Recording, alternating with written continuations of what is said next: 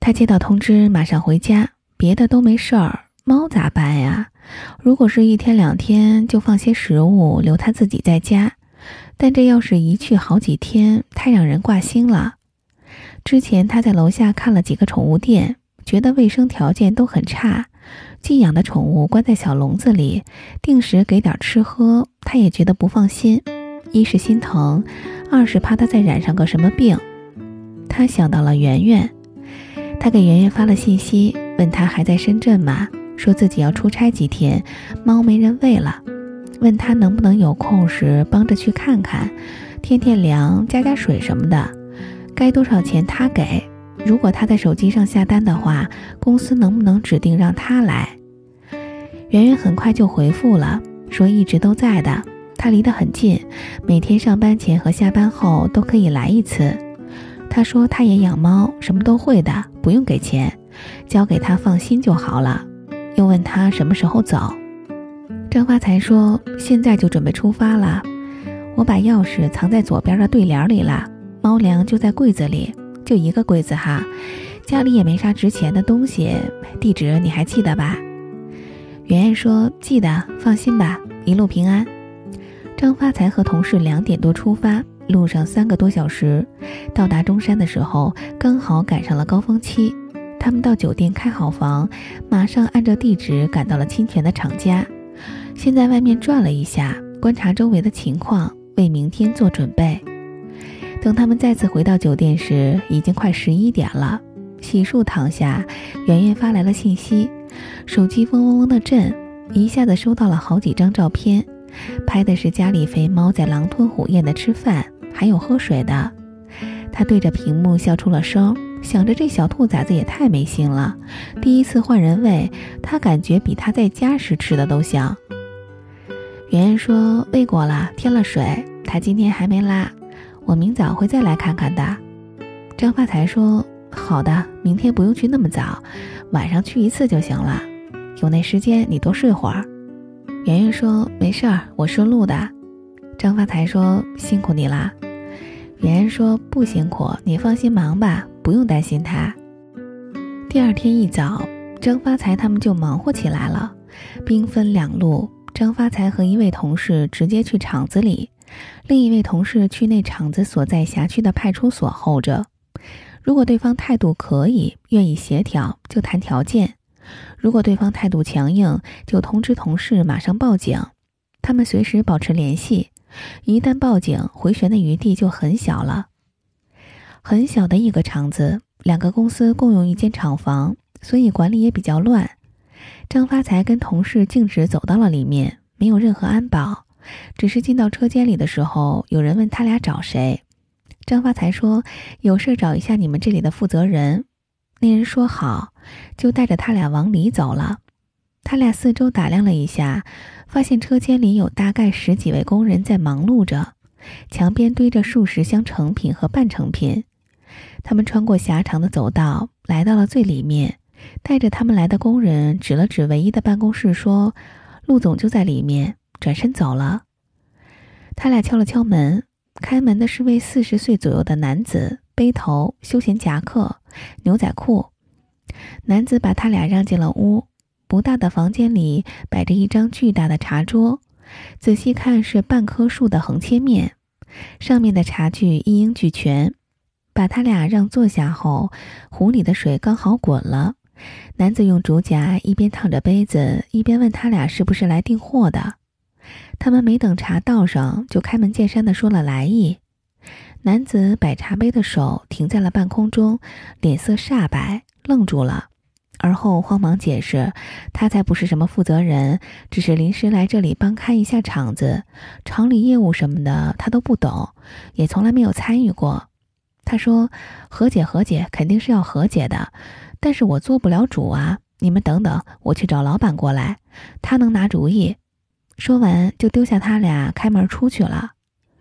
张发财跟同事说：“他这应该是要跑吧？”同事说：“我看着也像。”等了几分钟，他俩出门，发现工人已经走了一大半。他们在车间里拍了许多照片，留存证据。弄好这一切，还是只见人走，不见人来。问了下旁边的工人。你们这负责人呢？”工人说：“刚走的那位就是啊，陆总。”他俩问出来，陆总的电话打了下，果然关机了。接下来反而好办了些，通知同事报警。他们现场指认，查封了很多东西，又跟着回去做了笔录，忙活到深夜。回去的路上，收到了圆圆发来的信息，还是猫的照片。照片上那货吃的比昨天还香呢。圆圆说：“以后不能再把猫粮给它留在碗里了，这样留多少它吃多少，完全不知道饥饱呀。”张发财说：“哎，他从小就那样，特别特别能吃。”圆圆说：“刚给他称了下，八斤多了，得减了，不然以后咋办？”张发财说：“好的，是得减了，不然真快拽不动了。”他说：“他在这边一切顺利，应该过两天就能回去了。”圆圆说：“你忙你的，这边一切好。”他们又在中山留了两天，中间有个自称陆总妹夫的人来沟通过。但一点诚意没有，所以跟公司商量了下，准备都走法律途径了。办妥这一切，他们出发回深圳了。他们下午出发的，上了高速，他发信息给圆圆说这边忙完了，大概傍晚就能到深圳。圆圆说好的，钥匙还在他那儿，他晚上不用加班，下班就可以给他送过去。张发财到家的时候，圆圆已经先到了，他推开门。圆圆挽着袖子在洗手池那儿忙活，猫趴在窗户边，戴着耻辱罩，背上的毛被分出了一条线，正生闷气呢。圆圆说：“昨天才发现它身上有跳蚤，刚才帮它去拿了点驱虫的药，滴上了。你这几天先不要给猫洗澡。”从张发财进门到现在，猫都没回头看他一眼。他环视了一下他的小家。说不出哪里变了，但就是变了，干净了许多许多，连发财树上的枯叶都被仔细修剪过了。他住的那儿，后来我去过，屁大个地方摆了半屋子发财树，并排放着。我问他整这么些干啥，他说街上捡的，寓意好，想发财。这就是我为什么叫他张发财，帮他讨个口彩吧，祝他早点梦想成真。张发财蹲下看了看墙边的地板，很吃惊。他刚搬进来那会儿，不是自己重新刷了墙吗？搬完家，他把猫接来，猫到了新环境，上蹿下跳。晚上把桌上没剩多少油漆的桶推到了地下，咣当咣当溅得满地都是墙面漆。他被惊醒后，睡眼惺忪地看了下，但实在是没精力管，就倒头接着睡了。后来他拿刷锅的钢丝球清理了几次，都没能弄干净，干了以后就越发难弄。再后来他干脆不管了，觉得来日方长，打算以后再说。圆圆连这些都给擦干净了，他指着地上问：“这里你一定弄了很久吧？”圆圆说：“没，一会儿就收拾好了。反正闲着也是闲着，刚好陪他一会儿。”他自己在这儿也孤单，见了人可亲了。张发财心里有些难过，说不上为什么。他问圆圆：“你晚上还有别的事儿吗？咱们去吃深圳最好吃的鸡包吧，我带你去，在罗湖。”圆圆说好。他俩打车来到了罗湖，张发财坐副驾驶，圆圆坐在后面。他们一路上都没有讲话。到了地方，点好菜。张发财问：“你离婚的事儿怎么样啦？”圆圆说：“不太顺利。”你说说看。我跟他已经有两年多没见过了。我还有个女儿在老家，我姥姥在帮着带。我打过电话给他了，他不同意离婚。服务员把一大盘裹着酱汁的鸡肉放进了早已经烧热的砂锅里，又倒了一瓶酒进去。白色的烟雾瞬间从锅里炸开来，滚烫的呲啦声遮住了所有声音。张发财说：“先好好吃饭，等下再说。没事儿，咱告他。”吃完饭，他们步行穿过几条马路，来到了公园。广场中心有人在跳广场舞，广场边的凳子上坐着三三两两散步的人们。他俩找地方坐下。张发财说。你把所有的事情都告诉我吧，咱们一起想办法。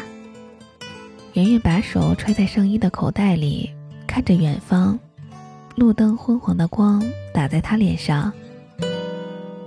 后来我也认识了圆圆，下面这些有张发财跟我说的，有跟圆圆聊天时知道的，都放在一起说吧。圆圆家在 H 省乡下，家里姐弟三人，她最大，下面还有妹妹小她七岁，弟弟小她九岁。圆圆初三参加完中考，来村里招人的包工头，比她重点中学录取通知书来的还早，是父母叫人家过来的，说女孩子读书一点用没有，趁现在灵活，赶紧出去打几年工，回来嫁人。爸爸腰不好，干不了重活，又没啥技术，妈妈务农，家里除了那几亩地，没任何收入，父母终日发愁。弟弟以后大了，结婚还要盖套房子，咋办？这都得是她们姐妹俩的事儿。张发财问：“你想念书，你就没抗争过吗？”圆圆说：“抗争了，我下学去打工可以，但只要妹妹愿意，你们得让妹妹读下去。”爸妈答应了。张发财说：“妹妹现在呢，还在上学吗？”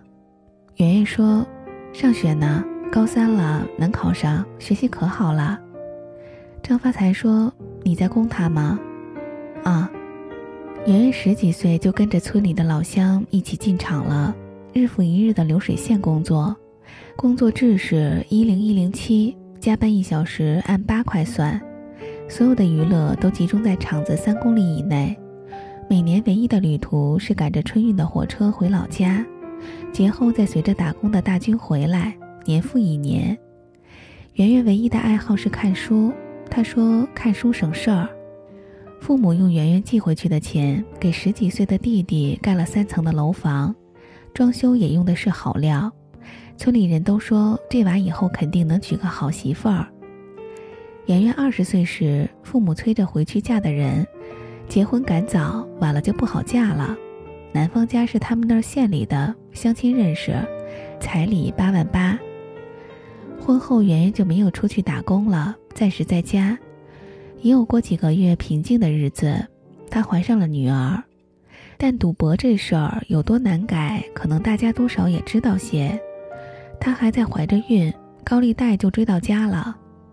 赌锁眼儿泼油漆，能搬的搬，能砸的砸。其实男的赌钱不是一天两天了，以前家底儿挺好，这些年陆续被他败成这样，被逼得没办法。男的带着他去至亲家里挨家挨户的借钱，他告诉他舅舅、姑姑、小姨，以后再也不赌了。现在借钱是为了给圆圆找个生意做，跪着痛哭流涕。这样一家一万两万的又借了好几万，那个钱拿回来就没能过夜，他要去翻本儿。圆圆拦着他，下面怀着孕没处下手，他打掉了圆圆的一颗牙。债主闹到了他单位，男的被开除，圆圆走了，再没回去。他在姥姥家生下女儿，父母不肯带，姥姥就一直带着，他挣钱养活他们。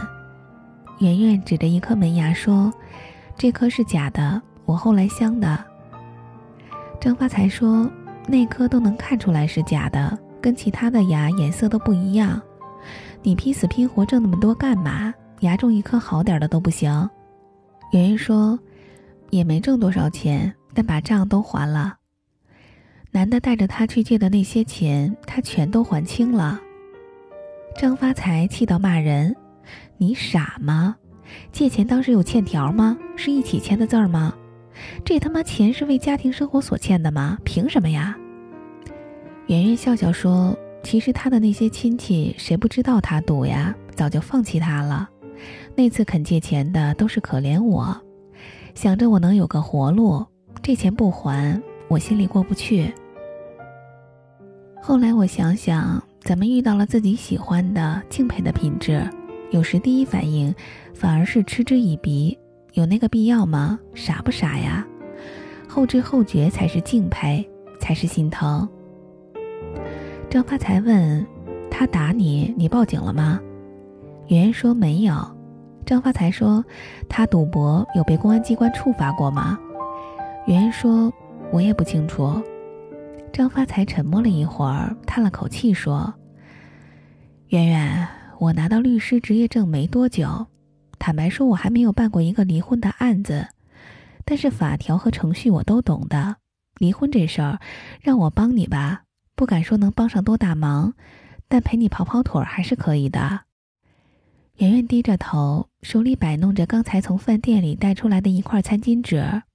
圆圆说：“好的，该多少钱我给你。”张发财说：“不要钱，都说了这是我第一次办，你不嫌弃我没经验，我就万幸了。”圆圆说：“那不行，不能让你白帮忙的。”张发财说：“你不也帮我了吗？我给你钱，你要了吗？”圆圆说。那不一样，哪儿不一样呢？律师也是服务行业，你是我朋友，我帮你做这点事儿也是举手之劳，就像你帮我擦干净了地板，咱们的本事长在不一样的地方罢了。圆圆说：“我说不过你，我有存款的，有钱的，你放心，你别不收。”张发财说：“你的钱留着给猫买零食吧，这件事儿咱们不争了。”现在开始，你听我的就好了。需要准备什么，我再告诉你。